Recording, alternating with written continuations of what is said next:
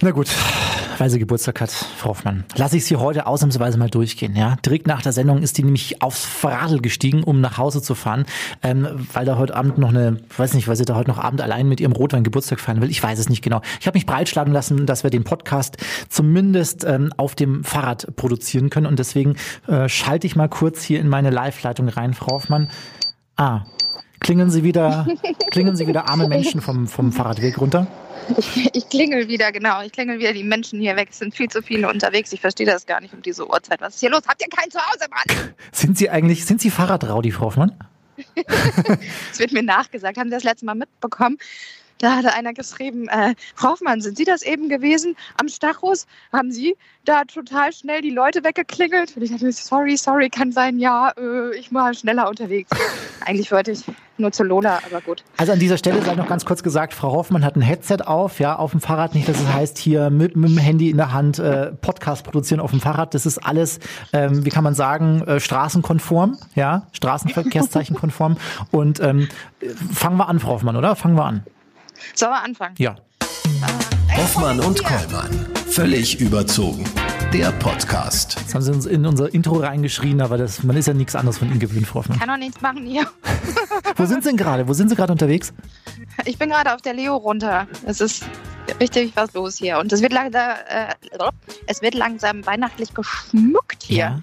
Das sieht richtig schön aus. Frau Hoffmann, an dieser Stelle nochmal alles, alles, alles Liebe und Gute zum Geburtstag. Ich hätte auch ein kleines, Jetzt haben wir genug gefeiert, Herr Kollmann. Ja, Jetzt haben wir genug gefeiert. ich hätte auch ein kleines Gedicht für Sie vorbereitet, ähm, aber das lassen wir an der Stelle. Das schicke ich Ihnen privat nochmal nachher per, per Sprachnachricht. Ach, Frau Hoffmann, 42 Jahre, die Antwort auf alle Fragen ähm, müssten Sie jetzt eigentlich wissen, oder? Ich bin jetzt die Antwort auf alle Fragen nach dem Universum und des Lebens. Ich bin das jetzt, ja. Das ist äh, sensationell. Und ich habe auch das Gefühl, das Alter steht mir. Ich glaube, jede Falte mehr macht mich irgendwo doch ein bisschen sexier. Wie sehen Sie das, Herr Kollmann? Ich kann Sie gerade schlecht sehen, weil es dunkel ist draußen. Ich sehe gerade nur Ihre Nase glänzen im Mondschein. und im Laternenlicht. Deswegen kann ich auf die Frage jetzt nicht spontan eingehen, Frau Hoffmann. Ist schwierig gerade. Ich muss mal kurz das Video ausmachen, da kommt die Polizei. Ich glaube, ich darf sowas gar nicht auf dem Rad. Ja, Sie haben doch ein Headset. Schön weiterfahren. Schön weiterfahren. Ich mach gar nichts. Ja. Mach überhaupt nichts. Sie haben nur ein Headset auf. Okay. Ich wollte Sie kurz mit einer Thematik ähm, äh, nochmal, ich wollte mit Ihnen nochmal eine Thematik besprechen, die ich ziemlich wichtig finde. Und zwar, Sie wissen ja, während unserer Sendung aus dem Wohnzimmer, wir haben ja heute mal ausnahmsweise aus dem Studio gesendet, aber im Wohnzimmer ist es so, dass Sie ziemlich oft auf Toilette gehen. Ja? Also so alle 20 bis 25 Minuten geht Frau Hoffmann bei mir auf die Toilette. Und jetzt kam in dieser Woche eine ganz äh, interessante Meldung raus. So viel kostet das Spülwasser beim Toilettengang. Und die haben, die haben, Sie da jetzt ein Sparschwein hin oder was aufs Klo? Die haben ein Ranking aufgestellt der 30 großen Städte in Deutschland, äh, wo die Kosten für Spülwasser beim Toilettengang besonders hoch sind. Und München Und? ist auf Platz 29. Aber immerhin, Wie viel kostet das? Ähm, Einmal spülen? ja, das sind im Durchschnitt äh, 6 Liter je Spülung in Euro. Aha. Das heißt also 35 Euro pro 6 Liter Spülung. Das heißt also 35 Euro ja, für einen Besuch. 35 Euro pro Leck, 6 Liter. Das ist Ich- totaler Bullshit. Ich zahle für Sie jeden Tag, 5 jeden Freitag zahle ich für Sie 35 Euro für Ihre Toilettengänge, Frau Hoffmann. Nein, das ist Quatsch. Jetzt ist die Frage, haben, wie- haben sie sich irgendwie vertan. Jetzt ist die Frage, wie holen wir das wieder rein? ich spüle einfach nicht mehr. Bäh. Was soll ich machen? Ach, Frau Hoffmann, mit Ihnen Ja. macht man was mit. Sagen Sie mal, ähm, sind Sie eigentlich, äh, wir sprechen nächste Woche über ähm, ein ganz interessantes Thema, nämlich das Thema Fernsehen bei EgoFM. Themenwoche Fernsehen, damals, heute und ähm, demnächst. Und ähm, sind Sie großer Fernsehgucker? Ich war, ich war großer Fernsehgucker. Ich habe seit vielen, vielen Jahren, also Moment, jetzt muss ich ja nachrechnen, seit meinem 24. Lebensjahr, sprich 18 Jahre, habe ich äh, keinen Fernseher mehr gehabt und habe auch kein lineares Fernsehen mehr gesehen, sondern nur noch das, was ich sehen wollte. Habe mir die Filme halt gekauft, die Serien runtergeladen etc. Und ähm, aber früher, da war ich so ein richtig kleines Fernsehkind. Ja. Okay, ich habe zwar Buden gebaut und auf der BMX-Strecke meine äh, Runden gefahren mit, mit, mit dem Bike, aber Das war ja noch äh, Schwarz-Weiß-Fernsehen bei Ihnen, ne? so Quatsch. Aber bei mir wurde gerade, glaube ich, so äh, MTV war, war ein Highlight, war ein ganz großes Highlight damals noch mit Ray Cooks und ähm, natürlich die englische Fassung. Ähm, ja, und dann habe ich natürlich vor dem Fernseher gehangen und habe die ganzen tollen Serien geguckt. Heute läuft ja nur noch Scheiße, ehrlich gesagt, ja. Ähm, ich habe, was habe ich geguckt?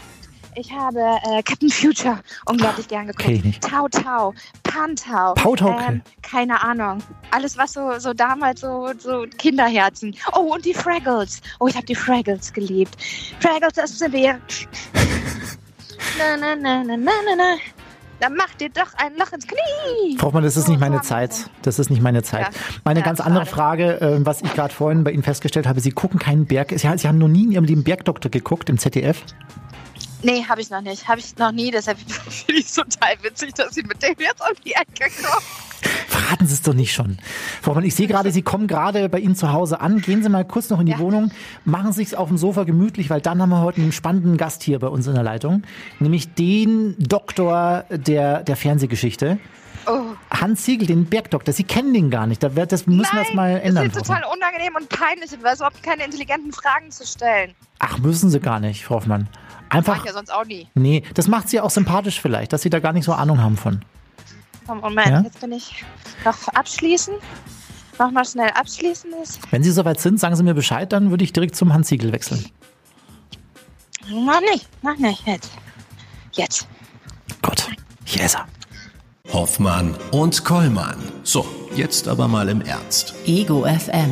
Schöne neue Radiowelt. Er ist, und das muss man äh, wirklich mal so sagen, ein fixer Bestandteil der deutschen Fernsehkultur. Seit 2008, das ist eine ganz lange Zeit, begeistert er Millionen von TV-Zuschauern. Der hat teilweise Quoten, da können andere Sender nur drüber drüber mit großen Augen weinen. Letztes Jahr wurde das Format bei der Goldenen Kamera sogar als beliebteste Heimatserie ausgezeichnet. Und selbst wenn man nicht der größte Fan dieses Formats ist, kennen tut ihn mittlerweile jeder. Wir freuen uns sehr, heute den berühmt-berüchtigten Bergdoktor Hans Siegel zugeschaltet zu haben. Hans, grüß dich. Ja, hallo, freue mich sehr über die Einladung und äh, grüße euch. Hans, jetzt hast du äh, neben mir einen, einen totalen Fanboy. Ja, Herr Kollmann ist totaler Fan vom Bergdoktor. Ich haus jetzt einfach frei heraus raus. Ich habe seit meinem 24. Lebensjahr keinen Fernseher. Ich habe keine einzige Folge vom Bergdoktor geguckt. Okay. Klick. Klick, jetzt ist er weg. Nein, nein, nein, nein, nein. Und jetzt musst du mir in zwei, drei Sätzen erzählen, worum es da geht. Okay, du bist ein Doktor im Berg. So ist es, Punkt. Ich rette Berge. Nein, es ist, äh, du müsstest, ich soll jetzt tatsächlich die ganze Historie der, der, des, der, der Serie kurz zusammenfassen für dich. Nee, nur die, nur, nur die hocherotischsten Inhalte. Die hocherotischsten Inhalte. Nein, im Ernst. Es geht darum, ähm, wir haben 2008 ging die Staffel los. Äh, die Geschichte handelt von einem Arzt, äh, der war lange Zeit in New York, hat dort als Neurochirurg gearbeitet, kommt zurück zum 60. Geburtstag seiner Mutter, lernt dort, wie, also äh, äh, seine, seine Nichte kennen, wo sich dann am Ende der ersten Staffel herausstellt, ups, das ist auch seine echte Tochter, weil der Schlingel hatte was mit der Freundin des Bruders damals und so ist dieser Wechsel zustande gekommen. Das hat ihn dazu gebracht, hier zu bleiben in den Bergen. In den Bergen ist aber als Neurochirurg natürlich schlecht zu überleben. Also hat er dann die Praxis des väterlichen Mentors und Freundes äh, Dr. Melching übernommen und seither, seit 2008, heilt, hilft und rettet er in den Bergen und ähm, sucht sein Glück, ist der Lonely Wolf der Alpen und versucht glücklich zu werden. Das klingt schon sehr sexy. Oder Frau Hoffmann, Ja. da können Sie ruhig mal reingucken. Weil Das ich ich muss, auch. ich muss nämlich diese Serie auch verteidigen, weil ähm, Hans, du kriegst es ja auch mal wieder mit. Es gibt immer so eine kleine Diskussion so um dieses Klischee des Heimatfilms, ja. Ja. Und ähm, ich durfte dich mal vor vielen Jahren, das weißt du wahrscheinlich gar nicht mehr, ähm, Doch. in, in Köln zur ähm, Verleihung der, des Deutschen Fernsehpreises, glaube ich, begleiten. Da hast du moderiert Ja. mit Klaas Häufer Umlauf. Und da bin ich auch mit einem Kollegen von dir aus der Serie ins Gespräch gekommen, der mir das auch nochmal gesagt hat, Dominik, wir haben so sehr mit diesem Klischee zu kämpfen. Woher kommt dieses Klischee? Denn eigentlich beinhaltet diese Serie eigentlich gar nicht diese typische Ansicht eines Heimatfilms, oder? Ähm, ja gut, es ist, da gibt zwei, zwei Ansichten. Also zum einen ist natürlich das äh, absolute, das absolute Remake und Relaunch eines eines Heimatfilmes. Es geht um den Archetypen Arzt in einem äh, Surrounding äh, Berg und diese Kombinationen sind auch mit der äh, Figuren, äh, mit der mit der mit dem Personal, äh, Figurenpersonal ist schon sehr an der Bau, an der Machart des Heimatfilms natürlich äh, entlang konstruiert. Das ist schon richtig. Andererseits ist es einfach eine Geschichte, die um ein, von einem Arzt handelt mit einer Familie, die in den Bergen spielt. Also definiere Heimatfilm. Es trifft beides zu letztendlich. Das Klischee des Heimatfilms, was in den 50ern natürlich aufgekommen ist, um gewisse gröbere äh, Geschichten der Vergangenheit zu kaschieren, das trifft ja bei uns jetzt nicht mehr zu. Aber dennoch ist der, der große Wunsch äh, beim Publikum nach wie vor, dass es äh, Geschichten gibt, die meistens gut ausgehen, die einen Helden haben, der Dinge löst, Probleme löst. So mittlerweile nennt man es ja in der neudeutschen Sprache Feel Good Movies und man nennt es Eskapismus. Und dieser Eskapismus wird jetzt äh, im ZDF zumindest mit einem Arzt und einer Reihe bedient, die in den Bergen spielt. Das ist übergeblieben vom Heimatfilm. Das andere, der Eskapismus, dem äh, die junge Kollegin, die ohne Fernseher zu Hause lebt und die äh, natürlich äh, kostengünstig auf Netflix äh, amerikanische Serien guckt, alles im Original selbstverständlich, bedient sich auch desselben Eskapismus, ist aber aufgrund ihres ja weltglobalen Verständnisses äh, eher wahrscheinlich im, im amerikanischen Bereich zu Hause. Also es ist beide dasselbe und die Bezeichnung Heimatfilm, sage ich immer, ist natürlich für uns zutreffend Treffen. Bei dem Heimatfilm kennt man noch von der Oma, hat man früher geguckt. Du hast ja auch mal mit der Oma Filme geguckt, ne? Wahrscheinlich. Das habe ich, das stimmt. Das so. Und das hat natürlich immer noch diese Tradition. Und, ähm, und wenn Jörg Schüttauf in, ähm, in der Uckermark einen Film dreht, dann ist es sein Heimatfilm, weil er da beheimatet ist. Mhm. Aber wir sehen, dass in der Geschichte des Fernsehens äh, gewisse Dinge einfach hier nicht wegzukriegen sind. Das Publikum ist sehr lernfähig, aber auch sehr langsam. Und das haben wir zum Beispiel gemerkt. Auch wir haben ja auch, wenn man sich jetzt die ersten Staffeln anguckt, haben wir uns schon sehr entwickelt. A von der Dramaturgie her, B von der, vom, vom Look, von der Umsetzung her. Da ist ja ganz viel passiert. Ich komme mir gerade vor wie so ein Methusalem des Films, weil als ich angefangen habe zu drehen, haben wir noch auf Film gedreht, tatsächlich mit Filmrollen. Das war richtig noch romantisch und aufregend. Und irgendwann nach drei Jahren haben wir umgestellt auf digital. Ja, so hat sich das Ganze entwickelt. Mhm. Ich habe immer gedacht, äh, Heimatfilm ist es dann, wenn man das Gefühl hat, in der nächsten Sekunde kann jemand um die Ecke kommen und jodelt sei es dahingestellt. Ja, ähm, das, klar, das war ja, das war ja damals in den 50er war es ja auch so. Klar. Hans, wir ja, haben bitte. etwas gemeinsam und nicht nur, dass wir jetzt gerade hier auf der, du bei deiner und ich auf meiner Couch hier liegen, sondern äh, du bist so lange Bergdoktor, wie ich bei Ego FM arbeite. Ah. Jetzt, mh, hm, was bedeutet für dich nicht nur der Bergdoktor, sondern Fernsehen im Allgemeinen? Ähm, gute Frage. Ähm, ich kann mich erinnern, also mein, mein Wunsch, Schauspieler zu werden, der kam relativ spät. Ich habe erst noch studiert und wollte Lehrer werden. Und da sind viele andere Dinge dazwischen noch passiert. Habe dann davor moderiert, habe auch Radio gemacht. Da warst du, glaube ich, noch in der Schule wahrscheinlich. ähm, wir haben, wir haben einen Piratensender. Es gab ja zum Beispiel äh, Anfang der 90er gab es ja kein Privatradio in Österreich. Deswegen mussten wir nach Südtirol fahren, sind dort jeden Samstag ins Studio. Radio Brenner? Haben, haben äh, nee, Antenne Tirol hieß mhm. das damals. Mhm. Und äh, so gab es ja verschiedene andere Sachen, bis ich dann zur Schauspielerei kam. Das hat nur ein paar Umwege gebraucht. Ich weiß aber, dass für mich Fernsehen immer schon eine große Magie hatte und eine, eine Ausstrahlung hatte. Ich habe dann mit meinen Großeltern immer diese Shows geguckt und so in den 70ern und dann irgendwie hat das Gefühl, ah, ich finde das spannend, ich finde das geil, ich möchte das irgendwie auch mal machen. so. Und das hat ein bisschen gedauert, aber da bin ich da gelandet. Und ist eine große Faszination, der große Guckkasten, das Theater, die Bühne, das gehört irgendwie alles zusammen für mich. Hast du viel deiner Kindheit vorm Fernseher verbracht, so wie ich mit Captain Future und so, oder warst du doch eher draußen unterwegs? Deine Kindheit war Captain Future? Meine Kindheit war Captain Future. Du, du erhältst mich wahrscheinlich für jünger, als ich bin. Ich habe, glaube ich, irgendeinen Filter gerade drauf in der Kamera. Wahrscheinlich. Wie alt bist ich, du denn? Ich bin heute 42 geworden. Immerhin, guck. Das kann nicht sein. So? Du hast ja einen Megafilter drauf. Das ist ja Aber ich habe schon ein bisschen nachgerechnet. Wenn du jetzt auch 14 Jahre bei Ego FM bist, hättest du ja mit sieben anfangen müssen. Also insofern, ich habe, also in meiner Kindheit war es so, dann durfte man am Nachmittag um 17.30 Uhr kam dann Vicky und Heidi. Die durfte man dann sich angucken und dann wurde aber der Kasten wieder abgestellt, weil man kriegt ja sonst viereckige Augen. Äh, das, war, das war ja so ungefähr dieselbe Geschichte, wie man jetzt unseren oder wie ich meinen oder du deinen Kindern dann sagst, so jetzt dürft ihr noch äh, eine halbe Stunde auf dem Handy daddeln. So, und das hatte dieselbe, dieselbe äh, Qualität damals. Aber es wurde dadurch natürlich noch interessanter. Und dann habe ich noch was erlebt in meiner äh, Kinder, da bin ich mit zehn, bin ich von der Steiermark nach Vorarlberg gezogen und habe dann jetzt mal deutsches Fernsehen erlebt. Und das war natürlich überhaupt der Knaller.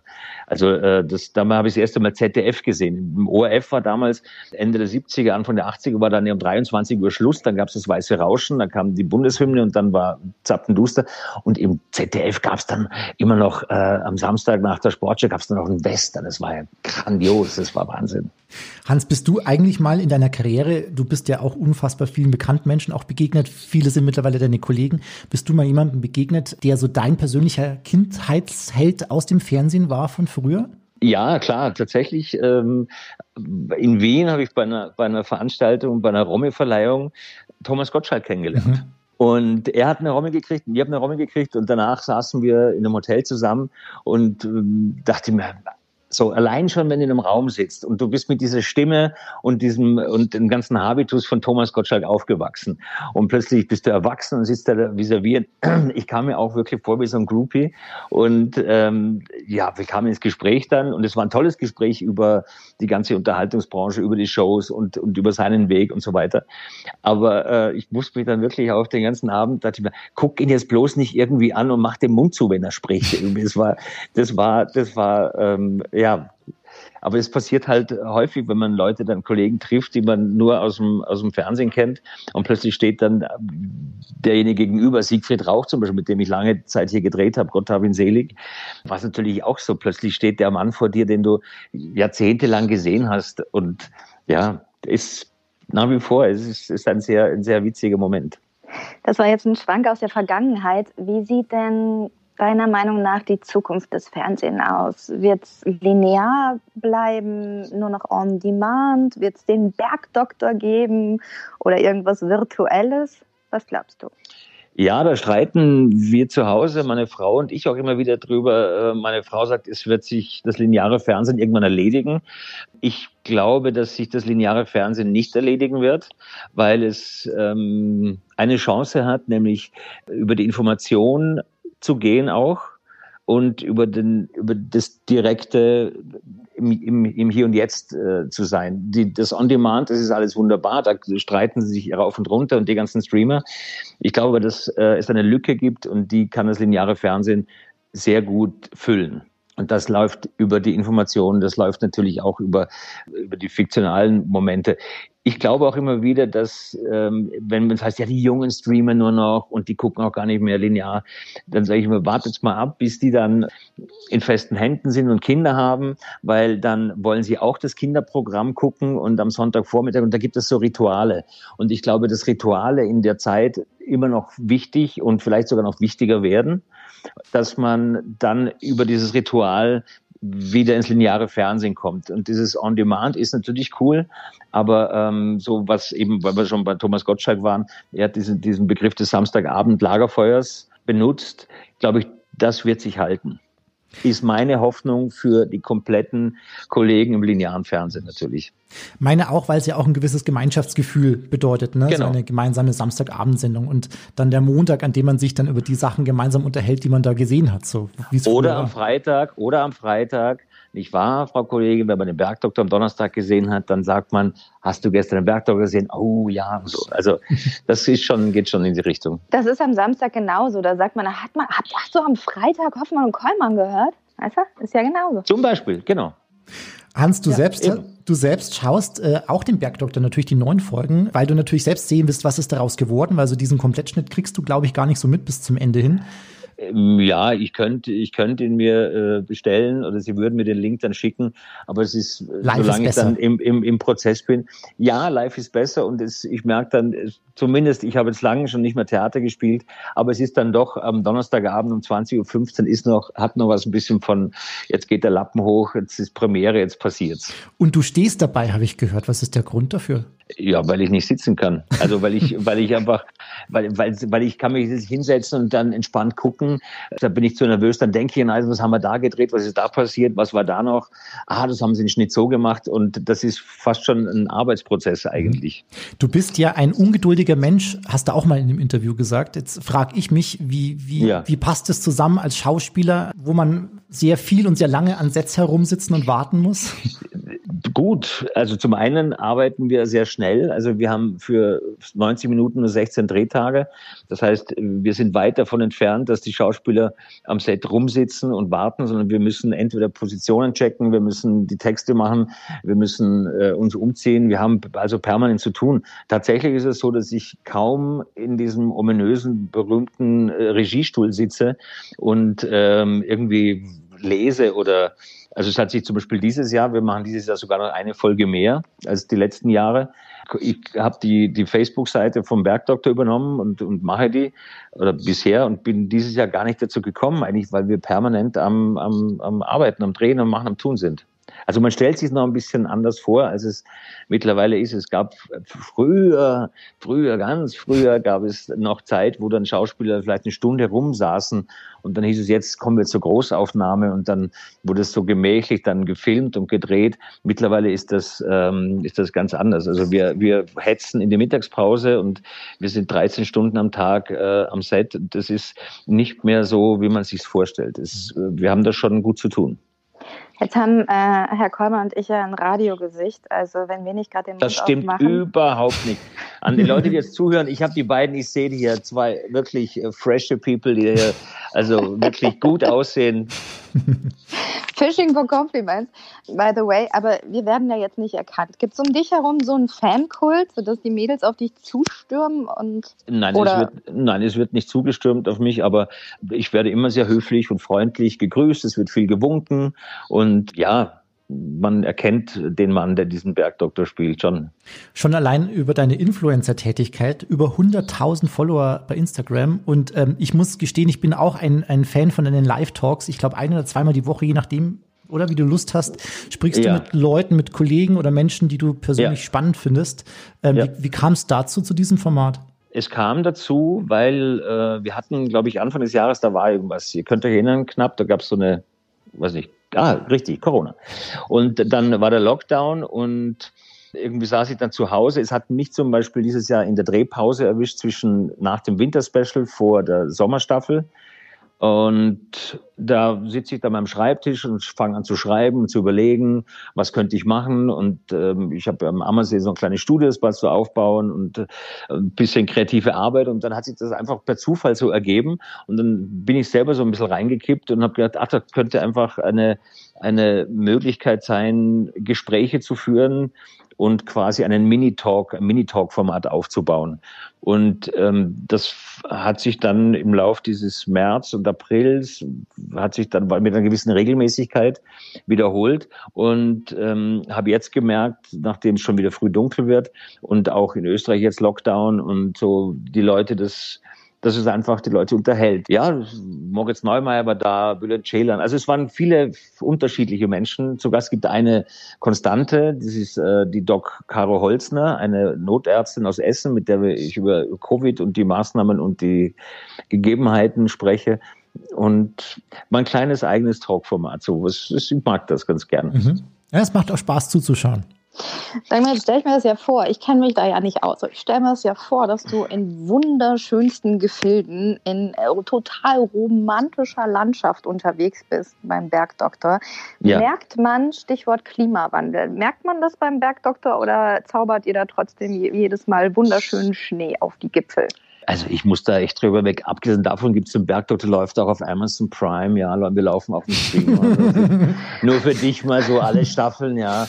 Ähm, und es gibt auch DVDs, aber egal. Nein, ähm, es ist tatsächlich so, was heißt, wir merken es, natürlich merkst du seit, also 2015 gab es eine, einen Erlass, glaube ich, dass äh, Orte unter 800 Meter nicht mehr als schneesicher bezeichnet werden dürfen. Das ist dann ein, ein, war so die erste Auswirkung, die man hier in Elmau merkt. Wir haben einige Jahre lang am, am Kaunataler Gletscher gedreht, haben unser Winterspecial gedreht, weil du musst wissen, dass wir nicht nur im Sommer drehen, sondern immer auch pro Jahr ein Winterspecial drehen. Ja, das musst du wissen.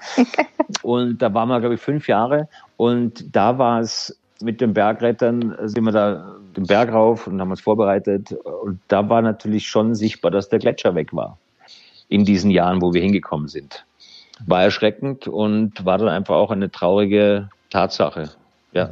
Jetzt hast du es fast geschafft. Jetzt gucke ich es mir fast an. Aber ich glaube, ich nehme die Special, die Sonderedition, erst dann, wenn du mit uns zusammen auf der Couch guckst. Das können wir machen. Wir können mal ein, ein, ein gemeinsames äh, Viewing machen. Ja. Es geht, es geht am 7. Januar geht's los, by the way. Äh, 7. Januar Staffelstart, ZDF 20.15 Uhr Donnerstag und ab 7. Januar dann, glaube ich, neunmal hintereinander. So nicht wieder eine Faschingssendung unser Programm torpediert. Schau, da kriegen wir doch ein zusammen Cook-Date hin. Ja, das könnte man machen bei Ego FM. Das machen wir. Wir kümmern uns um Popcorn und alles, was wichtig ist. Ja, genau. Machen wir ein, ein gemeinsames Screening. Hans noch, Kaiserschmarrn. Ein Kaiserschmarrn machen wir. Auch das. Ja, genau. Das ist, das ist das Schöne, weißt du? Auf der einen Seite sagen die Leute, weil wir vorher vom Klischee hatten, ja, Heimatfilm und so, nee, und dann aber sofort kommt natürlich die, da kriegst du dann. Hans, noch zu einem, zu, zu einem ernsten und aktuellen Thema, dem du dich auch immer wieder auseinandersetzt. Erst vor kurzem wieder die Schlagzeile, Hans Siegel wettert gegen Corona-Einschränkungen in der Kulturbranche. Kultur ist systemrelevant. Kurz, um dieses Thema nochmal aufzugreifen, wie wichtig ist es denn aktuell, deiner Meinung nach, die Kultur noch mehr bei der Hand zu nehmen? Also ähm, die Kult Schieflage in dieser, in dieser Diskussion, die ist von seit jeher gegeben, äh, dass sich drei Spartenhäuser die, die Sparten nicht mehr leisten können, die Orchestermusiker, äh, die Orchester reduziert werden, etc., die Ensembles gekürzt werden müssen, dass sich äh, Staatstheater keine fixen Ensembles mehr in dieser Größe leisten konnten. Das war, das war ähm, schon vor 20 Jahren, wahrscheinlich länger schon so. Man hat gelernt, im Laufe der, der Jahrzehnte sich damit zu arrangieren und das ist dann irgendwie auch wieder so ja, verschwunden, die Diskussion. Und jetzt durch diese Pandemie kam eine Situation, die eben genau diese vernachlässigten Betriebe vor eine ganz harte Situation gestellt hat. Und jetzt werden Maßnahmen getroffen äh, oder nicht getroffen und dann hat das eine Diskussion zutage gebracht, die aber schon ganz lange äh, besteht. Einfach ein anderes Beispiel aus der, aus der Filmbranche, wenn äh, meine Kollegin Maskenbildnerin, sie muss gewisse Tage haben oder ne, grundsätzlich jeder, der Flohnstar arbeitet, muss gewisse Tage im Jahr arbeiten, damit er Arbeitslosengeld beantragen kann. Wenn die Kollegin nicht diese Tage zusammenkriegt, dann kriegt sie das nicht. So, wie soll eine Maskenbildnerin, ein Beleuchter, jemand und Schauspieler auch äh, diese 180 Tage oder was es sind, korrigiert mich, wenn ihr es wisst, zusammenkriegen? Es ist in der Branche einfach nicht möglich. So, und da ist Handlungsbedarf. Also es gibt ganz viele andere Geschichten. Und jetzt ist auf der einen Seite, finde ich glücklicherweise, eine Diskussion neu entbrannt und ob die jetzt richtig ist in dieser Form, wie es ist, darüber kann man auch diskutieren. Ähm, ich finde, es ist ein falsches Signal, dass äh, Schauspieler sich dann ähm, auf Facebook den Mund verkleben und sagen, ich darf meinen Beruf nicht mehr ausüben, denn ich glaube, es muss ein Signal der Künstler sein, wir sind gesprächsbereit, wir haben äh, Angebote, wir müssen darauf hinweisen und äh, das äh, weiß nicht, ob ich das richtig sehe, aber oder falsch ist. Ich glaube, dass es, dass wir umso mehr noch äh, aus unserer Ecke äh, Angebote für einen konstruktiven Weg liefern müssen. Also wenn er mich so fragt. Mhm. Was, was dann Till Brönner so erzählt in seinem Video, das irgendwie 800 Millionen Mal geklickt wurde, ist völlig richtig. Das unterschreibe ich. Auch die Alarmstufe Rot, auch Sang und Klanglos, das alles ist völlig richtig. Ich glaube aber auch, dass man jetzt nicht so tun sollte, dass es jetzt plötzlich durch die Pandemie so ist sondern die Politik hat ganz lange die Kultur, die Kultur gekürzt und geschlafen mhm. in diesem, in diesem äh, ja, Zusammenhang. Mhm. Da werden leider äh, noch ganz, ganz viele auf der Strecke bleiben. Das ist, das ist, das ist anzunehmen. Und das Problem, was jetzt kommt, ist auch nur ein verschobenes, weil jetzt kommendes Jahr, jetzt dieses Jahr äh, ganz viele Veranstaltungen abgesagt worden, die müssen verschoben werden, die müssen nachgeholt werden. Das Publikum weiß ja gar nicht mehr nächstes Jahr, wo sie, wo sie hingehen sollen.